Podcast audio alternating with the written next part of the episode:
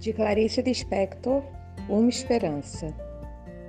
Aqui em casa pousou uma esperança. Não a clássica que tantas vezes verifica-se ser ilusória, embora mesmo assim nos sustente sempre. Mas a outra, bem concreta e verde, um inseto. Houve um grito abafado de um dos meus filhos. Uma esperança! E na parede, bem em cima da sua cadeira.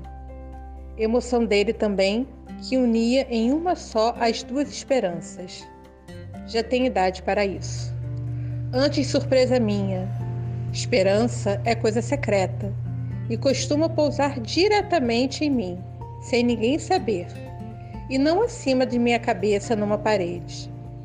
Pequeno rebuliço, mas era indubitável lá estava, e mais magra e verde não podia ser. Ela quase não tem corpo, queixei-me.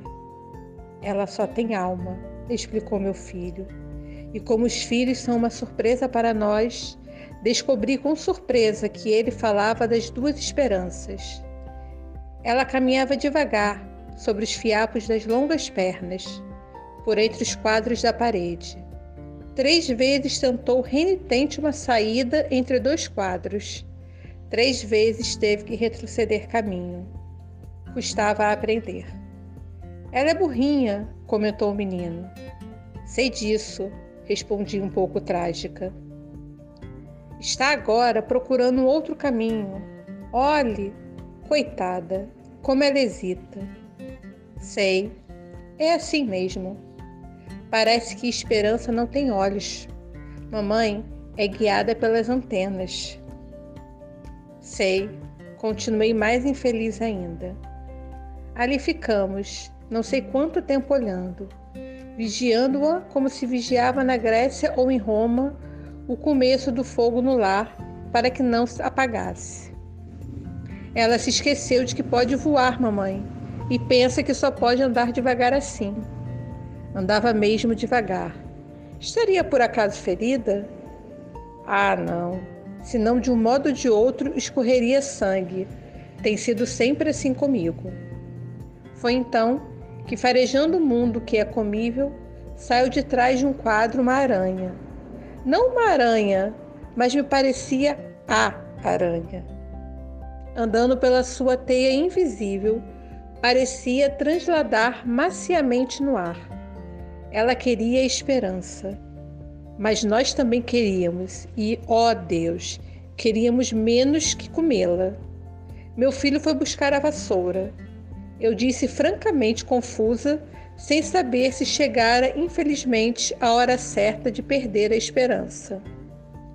É que não se mata a aranha, me disseram que traz sorte.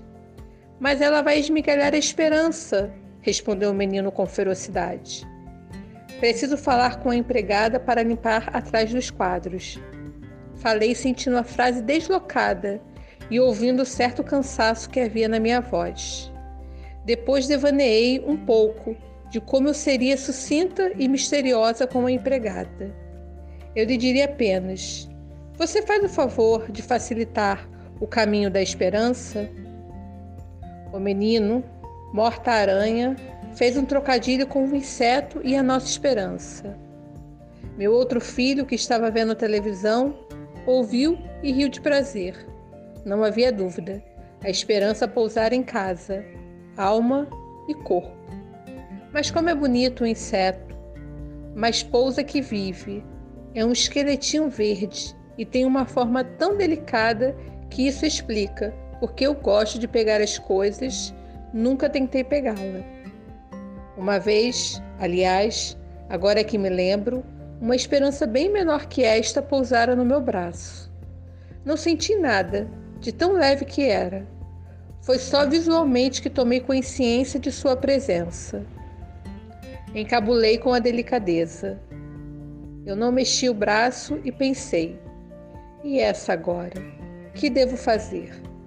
Em verdade, nada fiz. Fiquei extremamente quieta, como se uma flor tivesse nascido em mim. Depois, não me lembro mais o que aconteceu. E acho que não aconteceu nada.